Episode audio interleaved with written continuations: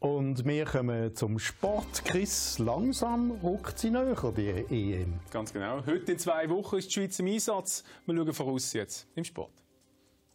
Sportnews präsentiert von Hoffmann Automobile, Ihre kompetenten VW-Nutzfahrzeugpartner in der Region.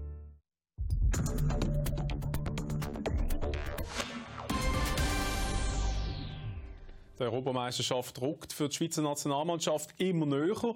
In genau zwei Wochen geht es für das Team von Wladimir Petkovic in Baku gegen Wales los. Morgen probt Nazi erstmals der Ernstfall, und zwar gegen die USA in St. Gallen. Die letzte Chance also für die Spieler, die ihren Platz noch nicht fix haben im EM-Kader, nochmal auf sich aufmerksam zu machen. Der Verteidiger Nico Elvedi hat vor dem Testspiel vorausgeschaut. Für die jungen Spieler, die jetzt reingekommen sind, eine große Chance. Chance. Ähm, ja, wir haben viele Trainings, äh, zwei Freundschaftsspiele, wo sie sich beweisen können, ähm, ja, sich zeigen können für einen Platz im EM-Kader. Und ja, ist eine gute Chance für sie.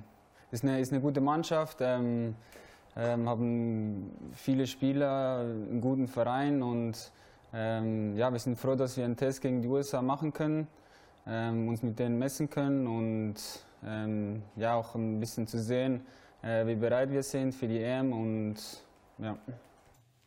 Der Match gegen die USA können Sie morgen auf die Viertel ab 8 bei uns live im Ticker mitverfolgen. In diesem Moment spielen die Starwings ihr zweites Finalspiel daheim gegen Olympique Fribourg.